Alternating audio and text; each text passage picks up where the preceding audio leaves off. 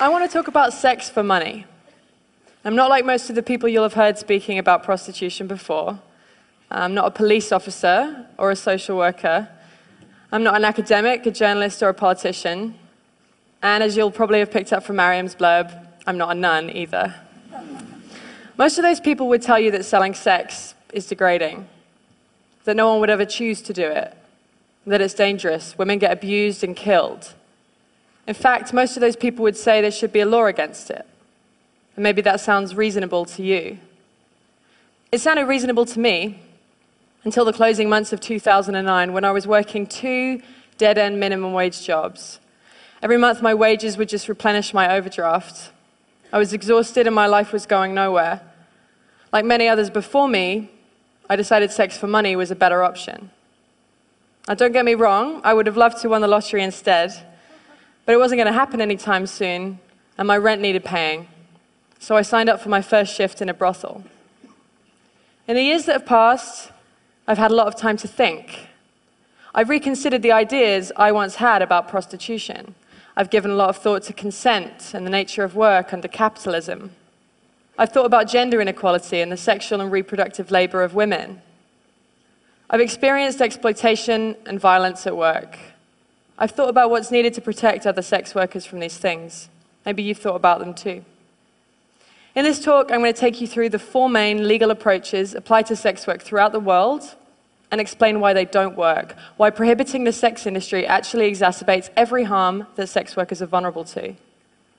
And then I'm going to tell you about what we, as sex workers, actually want. The first approach is full criminalization. Half the world, including Russia, South Africa, and most of the US, regulate sex work by criminalizing everyone involved. So that's seller, buyer, and third parties. Lawmakers in these countries apparently hope that the fear of getting arrested will deter people from selling sex. But if you're forced to choose between obeying the law and feeding yourself or your family, you're going to do the work anyway and take the risk. Criminalization is a trap. It's hard to get a conventional job when you have a criminal record potential employers won't hire you. Assuming you still need money, you'll stay in the more flexible, informal economy. The law forces you to keep selling sex, which is the exact opposite of its intended effect. Being criminalized leaves you exposed to mistreatment by the state itself. In many places, you may be coerced into paying a bribe or even into having sex with a police officer to avoid arrest. Police and prison guards in Cambodia, for example, have been documented subjecting sex workers to what can only be described as torture threats at gunpoint, beatings, electric shocks, rape, and denial of food. Another worrying thing if you're selling sex in places like Kenya, South Africa, or New York, a police officer can arrest you if you're caught carrying condoms. Because condoms can legally be used as evidence that you're selling sex. Obviously, this increases HIV risk. Imagine knowing that if you're busted carrying condoms, it'll be used against you. It's a pretty strong incentive to leave them at home, right? Sex workers working in these places are forced to make a tough choice between risking arrest or having risky sex. What would you choose? Would you pack condoms to go to work? How about if you were worried the police officer would rape you when he got you in the van? The second approach to regulating sex work seen in these countries is partial criminalization, where the buying and selling of sex are legal, but surrounding activities like brothel keeping or soliciting on the street are banned. Laws like these, we have them in the UK and in France, essentially say to us sex workers, hey, we don't mind you selling sex, just make sure it's done behind closed doors and all alone. And brothel keeping, by the way, is just defined as just two or more sex workers working together. Making that illegal means that many of us work alone, which obviously makes us vulnerable to violent offenders. But we're also vulnerable if we choose to break the law by working together. A couple of years ago, a friend of mine was nervous after she was attacked at work, so I said that she could see her clients from my place for a while. During that time, we had another guy turn nasty. I told the guy to leave or I'd call the police. And he looked at the two of us and he said, You girls can't call the cops. You're working together. This place is illegal. He was right. He eventually left without getting physically violent, but the knowledge that we were breaking the law empowered that man to threaten us. He felt confident he'd get away with it. The prohibition of street prostitution also causes more harm than it prevents. Firstly, to avoid getting arrested, street workers take risks to avoid detection. That means working alone or in isolated locations like dark forests where they're vulnerable to attack. If you're caught selling sex outdoors, you pay a fine. How do you pay that fine without going back to the streets? It was the need for money that saw you on the streets in the first place. And so the fines stack up, and you're caught in a vicious cycle of selling sex to pay the fines you got for selling sex. Let me tell you about Mariana Popa, who worked in Redbridge, East London. The street workers on her patch would normally wait for clients in groups for safety in numbers and to warn each other about how to avoid dangerous guys. But during a police crackdown on sex workers and their clients, she was forced to work alone to avoid being arrested. She was stabbed to death in the early hours of October 29, 2013, and she'd been working later than usual to try to pay off a fine she'd received for soliciting. So if criminalizing sex workers hurts them, why not just criminalize the people who buy sex? This is the aim of the third approach I want to talk about, the Swedish or Nordic model of sex work law. The idea behind this law is that selling sex is intrinsically harmful, and so you're in fact helping sex workers by removing the option. Despite growing support for what's often described as the end demand approach, there's no evidence that it works. There's just as much prostitution in Sweden as there was before. Why might that be? It's because the people selling sex often don't have other options for income. If you need that money, the only effect that a drop in business is going to have is to force you to lower your prices or offer more risky sexual services. If you need to find more clients, you might seek the help of a manager. And so you see, rather than putting a stop to what's often described as pimping, a law like this actually gives oxygen to potentially abusive third parties. To keep safe in my work, I try not to take bookings from someone who calls me from a withheld number. If it's a home or a hotel visit, I try to get a full name and details. If I worked under the Swedish model, a client would be too scared to give me that information. I might have no other choice but to accept a booking from a man who is untraceable if he later turns out to be violent. If you need their money, you need to protect your clients from the police. If you work outdoors, that means working alone or in isolated locations, just as if you were criminalized yourself. It might mean getting into cars quicker Less negotiating time means snap decisions. Is this guy dangerous or just nervous? Can you afford to take the risk? Can you afford not to? Something I'm often hearing is prostitution would be fine if we made it legal and regulated it. We call that approach legalization, and it's used by countries like the Netherlands, Germany, and Nevada in the US but it's not a great model for human rights. Under state controlled prostitution, commercial sex can only happen in certain legally designated areas or venues. And sex workers are made to comply with special restrictions like registration and forced health checks. Regulation sounds great on paper, but politicians deliberately make regulation around the sex industry expensive and difficult to comply with. It creates a two tiered system legal and illegal work. We sometimes call it backdoor criminalization. Rich, well connected brothel owners can comply with the regulations, but more marginalized people find those hoops impossible to jump through. And even if it's possible in principle, getting a license or proper venue takes time and costs money. It's not going to be an option for someone who's desperate and needs money tonight. They might be a refugee or fleeing domestic abuse. In this two tiered system, the most vulnerable people are forced to work illegally, so they're still exposed to all the dangers of criminalization I mentioned earlier. So, it's looking like all attempts to control or prevent sex work from happening make things more dangerous for people selling sex. Fear of law enforcement makes them work alone in isolated locations and allows clients and even cops to get abusive in the knowledge they'll get away with it. Fines and criminal records force people to keep selling sex rather than enabling them to stop. Crackdowns on buyers drive sellers to take dangerous risks and into the arms of potentially abusive managers. These laws also reinforce stigma and hatred against sex workers. When France temporarily brought in the Swedish model two years ago, ordinary citizens took it as a cue to start carrying out vigilante attacks against people working on the street. In Sweden, opinion surveys show that significantly more people want sex workers to be arrested now than before the law was brought in. If prohibition is this harmful, you might ask, why is it so popular?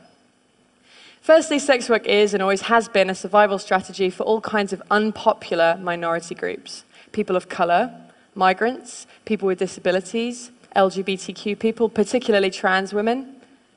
These are the groups most heavily profiled and punished through prohibitionist law. I don't think this is an accident. These laws have political support precisely because they target people that voters don't want to see or know about. Why else might people support prohibition? Well, lots of people have understandable fears about trafficking. Folks think that foreign women kidnapped and sold into sexual slavery can be saved by shutting a whole industry down. So let's talk about trafficking. Forced labor does occur in many industries, especially those where the workers are migrants or otherwise vulnerable, and this needs to be addressed. But it's best addressed with legislation targeting those specific abuses, not an entire industry. When 23 undocumented Chinese migrants drowned while picking cockles in Morecambe Bay in 2004, there were no calls to outlaw the entire seafood industry to save trafficking victims. The solution is clearly to give workers more legal protections, allowing them to resist abuse and report it to the authorities without fear of arrest. The way the term trafficking is thrown around implies that all undocumented migration into prostitution is forced.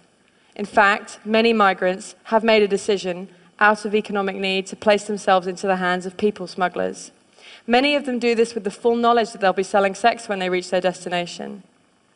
And yes, it can often be the case that these people smugglers demand exorbitant fees, coerce migrants into work they don't want to do, and abuse them when they're vulnerable. That's true of prostitution, but it's also true of agricultural work, hospitality work, and domestic work. Ultimately, nobody wants to be forced to do any kind of work. But that's a risk many migrants are willing to take because of what they're leaving behind. If people were allowed to migrate legally, they wouldn't have to place their lives into the hands of people smugglers. The problems arise from the criminalization of migration, just as they do from the criminalization of sex work itself. Right? This is a lesson of history. If you try to prohibit something that people want or need to do, whether that's drinking alcohol or crossing borders or getting an abortion or selling sex, you create more problems than you solve. Prohibition barely makes a difference to the amount of people actually doing those things, but it makes a huge difference as to whether or not they're safe when they do them. Why else might people support prohibition? As a feminist, I know that the sex industry is a site of deeply entrenched social inequality. It's a fact that most buyers of sex are men with money, and most sellers are women without. You can agree with all that. I do and still think prohibition is a terrible policy. In a better, more equal world, maybe there would be far fewer people selling sex to survive. But you can't simply legislate a better world into existence. If someone needs to sell sex because they're poor, or because they're homeless, or because they're undocumented and they can't find legal work, taking away that option doesn't make them any less poor, or house them, or change their immigration status. People worry that selling sex is degrading. Ask yourself is it more degrading than going hungry or seeing your children go hungry? There's no call to ban rich people from hiring nannies or getting manicures, even though most of the people doing that labor are poor migrant women. It's the fact of poor migrant women selling sex specifically that has some feminists uncomfortable. And I can understand why the sex industry provokes strong feelings. People have all kinds of complicated feelings when it comes to sex. But we can't make policy on the basis of mere feelings, especially not over the heads of the people actually affected by those policies. If we get fixated on the abolition of sex work, we end up worrying more about a particular manifestation of gender inequality rather than about the underlying causes. People get really hung up on the question, well, would you want your daughter doing it? That's the wrong question. Instead, imagine she is doing it. How safe is she at work tonight? Why isn't she safer? So, we've looked at full criminalization, partial criminalization, the Swedish or Nordic model, and legalization, and how they all cause harm. Something I never hear asked is what do sex workers want? After all, we're the ones most affected by these laws. New Zealand decriminalized sex work in 2003. It's crucial to remember that decriminalization and legalization are not the same thing. Decriminalization means the removal of laws that punitively target the sex industry, instead, treating sex work much like any other kind of work. In New Zealand, people can work together for safety, and employers of sex workers are accountable to the state. A sex worker can refuse to see a client at any time, for any reason, And 96% of street workers report that they feel the law protects their rights. New Zealand hasn't actually seen an increase in the amount of people doing sex work, but decriminalising it has made it a lot safer. But the lesson from New Zealand isn't just that its particular legislation is good, but that crucially, it was written in collaboration with sex workers, namely the New Zealand Prostitutes Collective. When it came to making sex work safer, they were ready to hear it straight from sex workers themselves. Here in the UK, I'm part of sex worker led groups like the Sex Worker Open University and the English Collective of Prostitutes. And we form part of a global movement demanding decriminalisation and self determination. The universal symbol of our movement is the red umbrella. We're supported in our demands by global bodies like UNAIDS, the World Health Organization, and Amnesty International. But we need more allies. If you care about gender equality, or poverty, or migration, or public health, then sex worker rights matter to you. Make space for us in your movements. That means not only listening to sex workers when we speak, but amplifying our voices. Resist those who silence us, those who say that a prostitute is either too victimized, too damaged to know what's best for herself, or else too privileged and too removed from real hardship, not representative of the millions of voiceless victims. This distinction between victim and empowered is imaginary. It exists purely to discredit sex workers and make it easy to ignore us. No doubt many of you work for a living. Well, sex work is work too. Just like you, some of us like our jobs, some of us hate them. Ultimately, most of us have mixed feelings. But how we feel about our work isn't the point. And how others feel about our work certainly isn't. What's important is that we have the right to work safely and on our own terms. Sex workers are real people. We've had complicated experiences and complicated responses to those experiences. But our demands are not complicated. You can ask expensive escorts in New York City, brothel workers in Cambodia, street workers in South Africa, and every girl on the roster at my old job in Soho, and they will all tell you the same thing. You can speak to millions of sex workers and countless sex worker led organizations. We want full decriminalization and labor rights as workers. I'm just one sex worker on the stage today, but I'm bringing a message from all over the world. Thank you.